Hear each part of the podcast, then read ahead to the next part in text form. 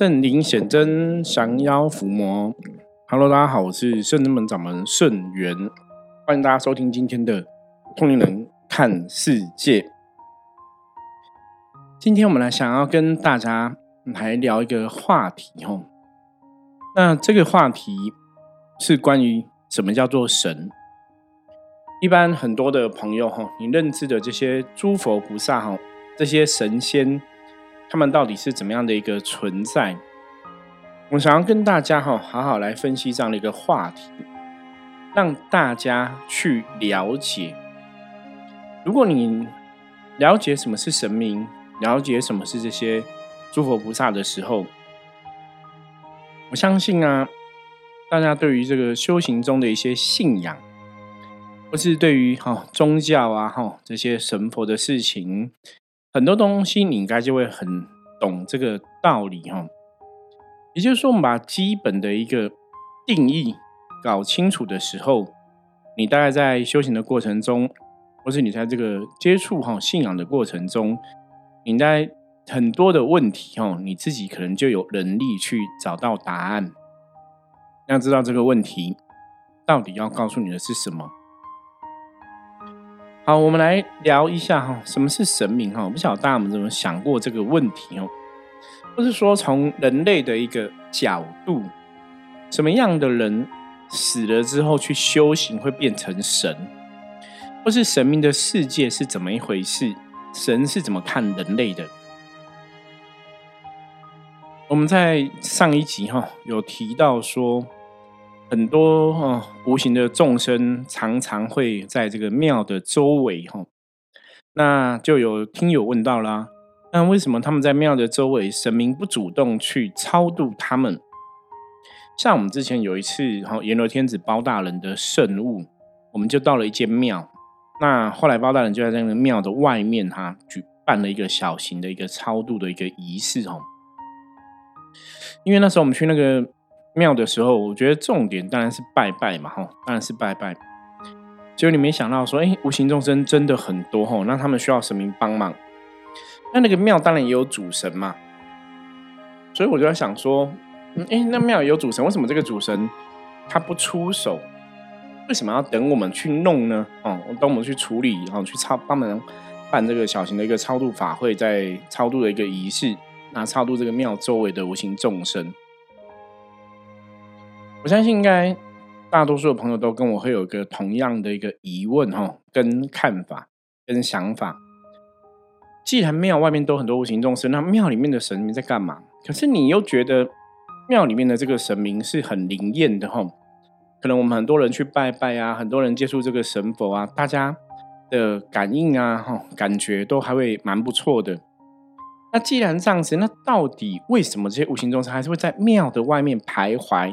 然后神明也不主动出手呢，所以讲到这边呢，有个关键哈，大家要记得，这是重点。关键就是人类啊，常常会犯的一个错误。你知道什么错误吗？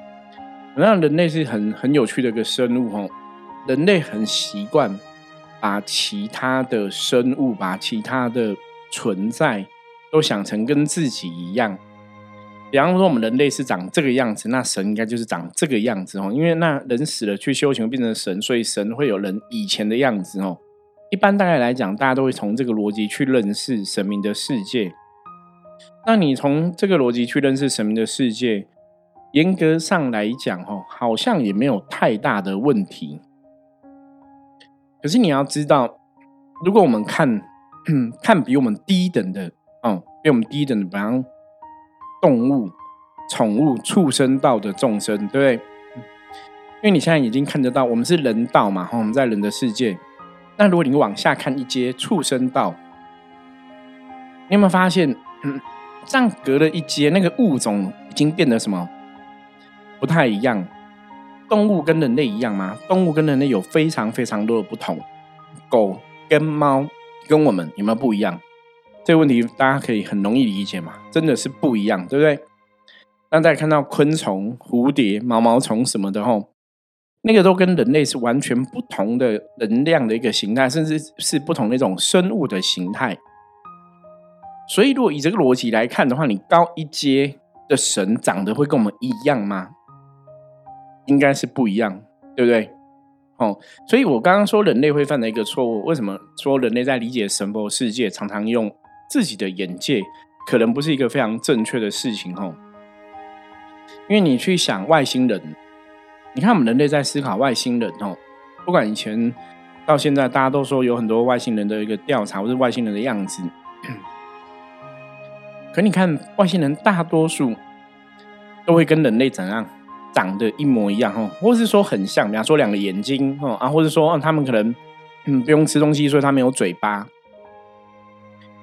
可你有没有想过，外星人搞不好根本不需要眼睛？他如果都是用心电感应，都是用那种通灵的，都是用脑袋这个脑电波的一个意识这边心电感应，他可能连眼睛看都不用看，他可能直接这个世界就是透明在他面前哈。因为我们要讲哦，光人类世界里面，人类世界里面有很多的通灵的朋友，他眼睛闭起来就可以灵视了，就可以看到很多状况了，对不对？哦，那当然，大多数的通灵朋友可能看到是灵界的一个状况嘛，哈。可是他看到灵界状况，灵界状况真的是这个样子吗？我以前早期接触观灵术啊，哈，我们以前古时候讲观落阴的个这个法术的一个门派。那这个关灵术的朋友哈的师兄就跟我讲哈，他有举过一个例子哈，我忘记以前的 p a s 有没有分享过，我们再讲一次哈。那这例子讲什么？他说啊，在关灵术的这个法术当中啊，一般我们都像说想说，哎，关圣帝君就是红脸的一个关公嘛哈，关圣帝都红脸，你一般人类的理解是这样子。那他可能看到这个关圣帝君哦，哎，怎么长得像白面书生哦？就是皮肤白白的，然后穿的很帅这样子哦，现代西装，然后开可能开着红色法拉利、红色保时捷、红色跑车，不是骑赤兔马，然后完全是现代的一个装扮。他就问关圣帝说：“哎，为什么你变变个样子了？”哈，那当然，关灵书你看到的是那个画面嘛？哈，那个画面里面，后来神明大概有解释哦，神明解释说，你感应到的画面，你看到的画面，是我们截取你脑袋中的一个意识，或甚至说。我们认为你这样的画面才会让你怎样？你才会有所感受，感受什么？感受神明的世界，基本上好像也是会进步哦，好像会跟着人类的世界在进步一样。那这个当然是根源于像最早期的一个观灵术啊，哈，观灵术、观录音这个法术，以前的人是来看这个过世往生的亲友哈，他的状况好不好？那后来你看到往生亲友的状况，什么叫做好？什么叫做不好？你可能会看到，比方说你过世的家人哦，他可能在哎，他住在一个元成宫，或者住在一个房子，那这个房子可能跟你的旧家、跟你的老家，或是跟你现在住的家里一样，因为就你可以看到你过世的一个亲友哦，生活在一样的一个屋宅里面，生活在一样的房子里面，嗯，甚至以前我听过那个故事，他是去看啊过世的父亲，那他就看到过世的父亲在跟一个屋宅哈，这个屋宅刚刚。一吹哈，好，在一个屋宅里面哈，他的这个屋宅房子书房长得跟父亲以前的一个房子有没有一模一样？然后他看到父亲在里面看书，然后穿以前一样会穿的衣服，然后整个摆设格局都大同小异。他父亲就跟他讲说：“哦，你不用担心我，我其实在这边过得很好。”那他当然这个在阳间的亲友哈，你就会安心多嘛，你会放下心哈。就想说，我过世的家人可能过得还蛮不错的，因为他在一个地方生活着，那个地方跟原来的家庭差不多。那那个师兄以前他们在做这个关灵术的研究，他们还有问啊济公师傅很多修行的道理。所以，包括济公师傅，包括一些神明都讲过，他说关灵术、关落音，让你看到的这些画面，是为了想要让你相信。让你相信说，这个过世的一个亲人呐，他们还是处在一个比较好的一个状况里面，所以给你看这个熟悉的环境哈，你才会有这个信任出现哦。那当然，这个熟悉的环境是怎么来的哈？神明就是截取你脑袋中的记忆，你脑到你脑袋中的一个哦印象，然后去创造出这样一个世界。那你要讲什么？这个世界基本上来讲，以科学角度来看，它当然是虚拟的，它当然是虚幻的嘛。所以我刚刚讲说，关圣帝君没有骑赤兔马是开红色跑车啊，没有红脸是白脸。这个是要告诉你什么？告诉说，很多时候你看到的未必是一个事实哦，那可能只是神明想要让你知道的状况。那这也是神明希望大家不要局限哦，不要眼界很狭窄狭隘，局限在就神一定就是这样子，或者能量一定就是这个样子哦。那当然，神明这样子去改变这个画面，或是改变这个形象，一定有它的一个道理嘛。所以我们要了解哈，神明的世界一定是人类想的那个样子吗？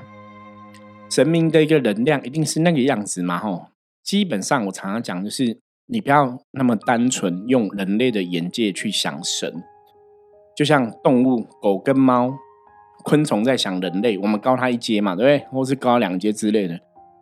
他如果用狗的狗的思维去想人类，他应该也想不出来为什么我们会这样子哦。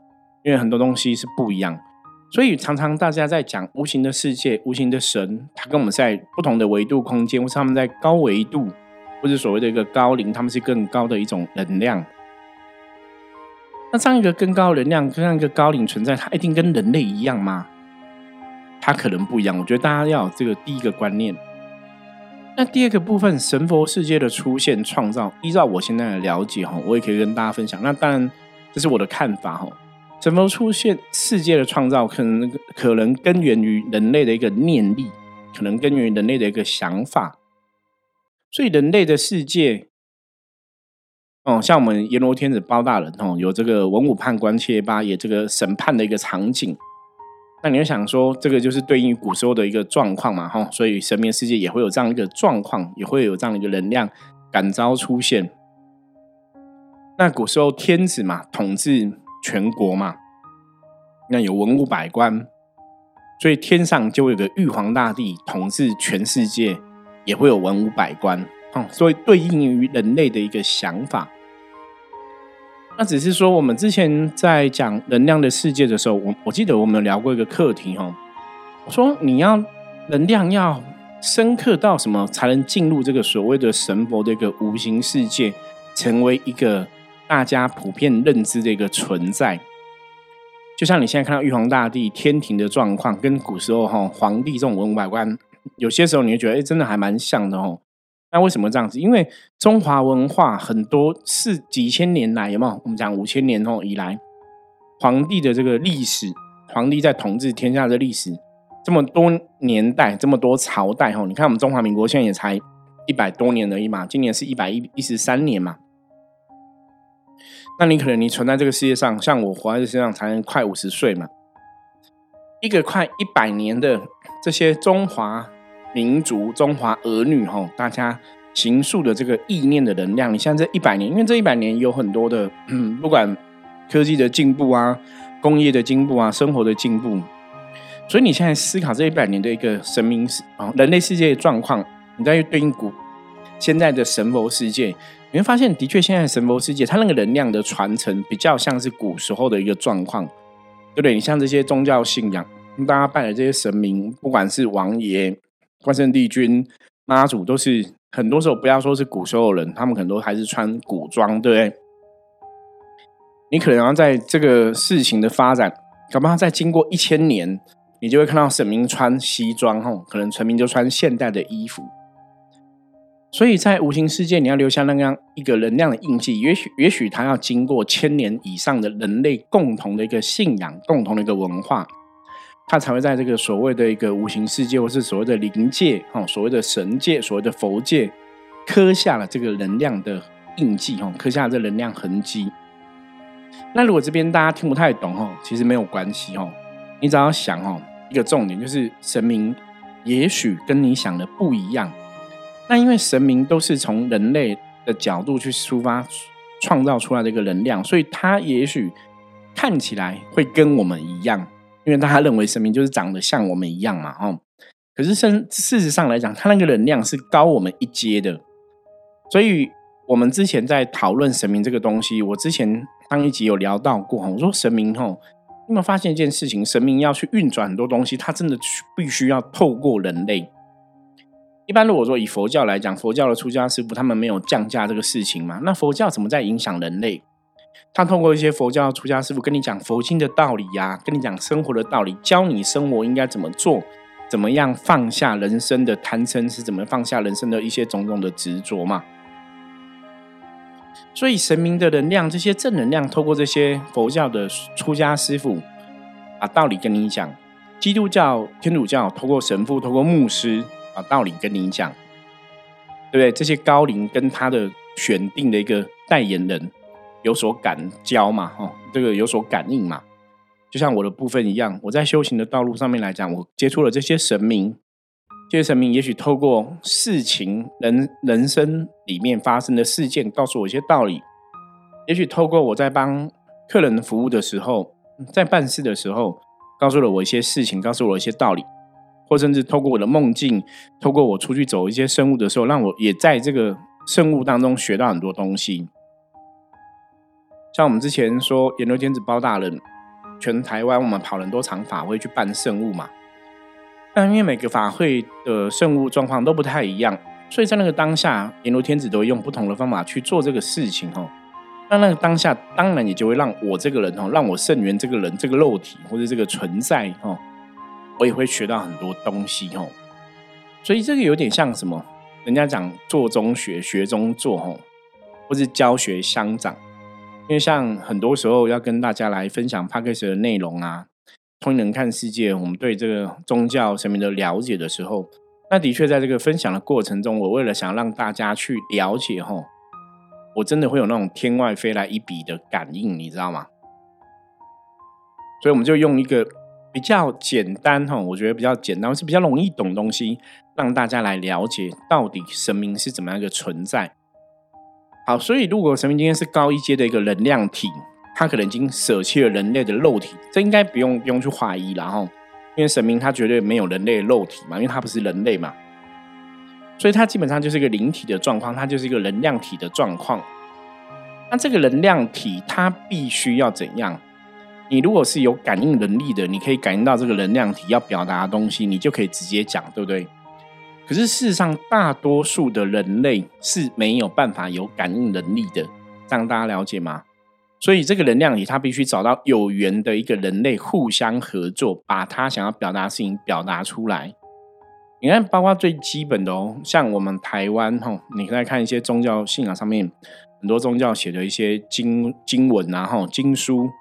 以前台湾早期都是用符鸾，大家知道吗？符鸾就是他有的是拿一支很大的笔在噔噔噔噔那个桌上哦，有的是拿椅子在那边写。都是这个神明的一个能量体，跟这个机身通灵哦，机身一个字一个字写出来的。那包括我自己之前也有一个很特别的经验哦，我那时候是在礁溪的斜天宫哦，这个礁溪的协天宫斜天庙拜的是关圣帝君，然后去那边之后我就感应到那个关圣帝君，你知道吗？然后后来我就写了很多东西哦，就关圣帝君跟我们讲的事情，我全部都写下来。那当然，我们是直接透过神明的感应吗？你说那个状况有点像什么？那个状况的确就跟通灵一样哈。那我就写下这些东西。那这些东西你说是哎很有趣哦，那不是我自己想写的，可是我在当下感应很强烈。那你会讲说，那神明你可以大显成为关圣帝君，你大显成为你就就变变一个景象出来，让大家都看到你，然后你直接跟大家讲就好了嘛。对不对？以以前很多人都是这样子，神明你就显神威，你你那么厉害，你你有神力，为什么你不直接变一个虚虚空中，你直接现现影，现出你的神明的本尊，直接跟大家沟通？那为什么神明不这样做？我我觉得那是因为能量世界不同，它有它的一个局限吼。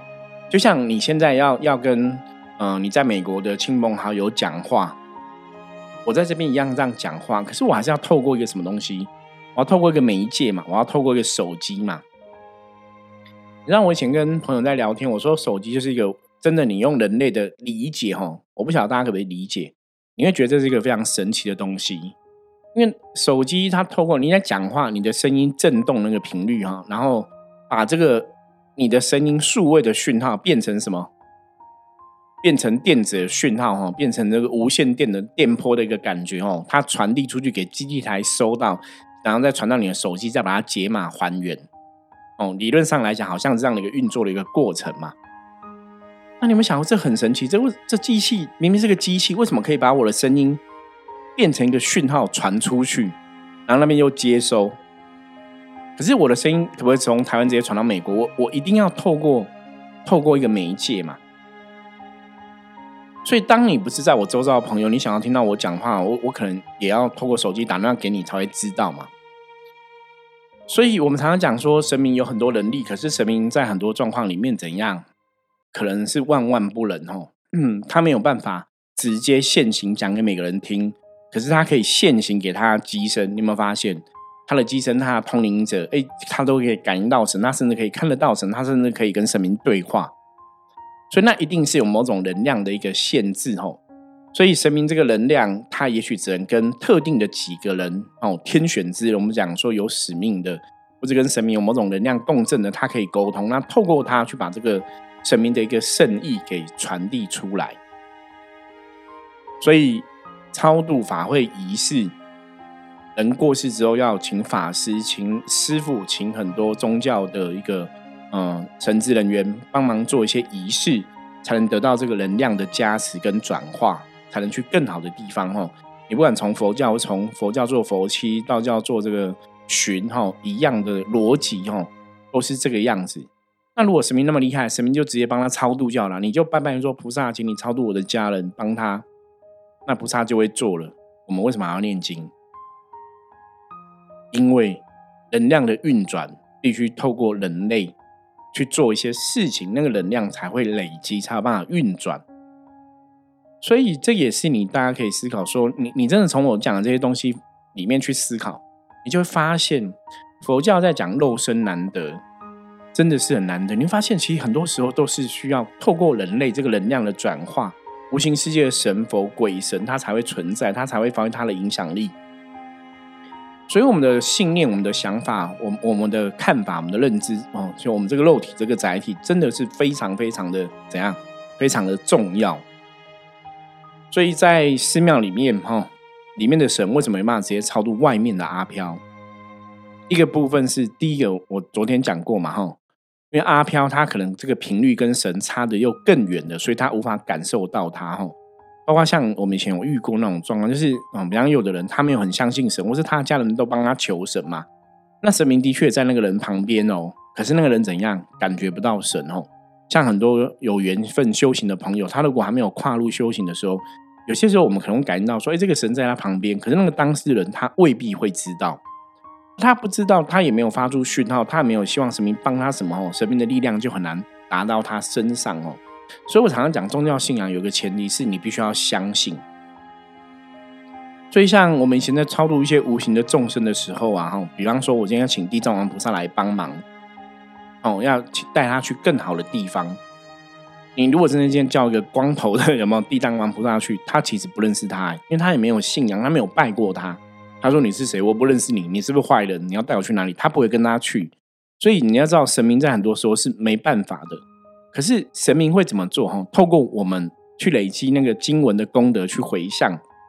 那因为这个中这个东西的一个重点，是因为再生你在这个阳世间，你的亲朋好友、你的亲人很喜想要、很想要有没有？你的意念想要你过世的家人可以往更好的地方去，所以这个意念它会变成一个能量，传给这个过世的家人，透过神明的能量的转化传给过世的家人，所以用这个念力送他去更好的地方。我我觉得这是在一般超度来讲吼最重要的一个部分哦，所以在庙外面的这些阿飘，如果没有人用这样的一个意念送他们去更好的地方，基本上他们没办法去，因为他们感觉不到神佛，甚至他们没有信仰。那再来神明的能量运作，神明这个高我高灵存在，我们以前讲过嘛，跟神明你一定要求，要发出讯号，你要跟神明讲说你想要他帮你什么，你想要跟神明求什么，你要发出讯号，这个能量才会转动。你没有发出讯号，这个能量就是在那边。就跟我们讲过，我们说电脑很厉害，这个超级电脑超强，你没有输入指令，它没有用用用途。就像现在我们讲人工智慧嘛，AI 很厉害，可以做很多事，可以写程式，可以画图，可以做非常非常多事。可是你没有给它指令，AI 就是一个废物，它就不会动。你懂吗？你一定要下指令，你不可能说我都不讲话，反正 AI 超强，它那么聪明，它懂那么多东西，那我我我我在电脑面前我就。发发呆一天，他一定会知道我在想什么。我跟你讲，AI 不会不会回应，所以你要发出指令，你要发出讯号，你要跟他讲，我想要知道什么，我想要了解什么，他才会回应你。我觉得这个就是人类跟神明这个能量最大的一个不同。所以神明不会主动做很多事情，除非你有去求神拜佛，你有跟神明讲。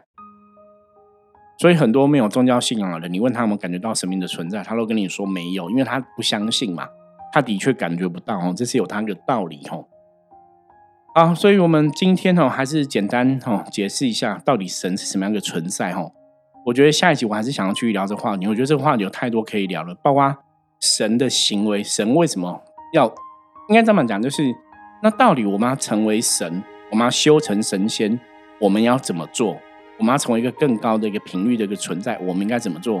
什么叫做神的行为？什么叫人的行为？哈，我们下一集继续来跟大家聊聊哈。因为我们现在在做这个思考，这也是我自己在修行的领域里面，我自己思考到，你也可以说我领悟到，或是顿悟到哈。我们下一集继续来跟大家深入的聊聊哈。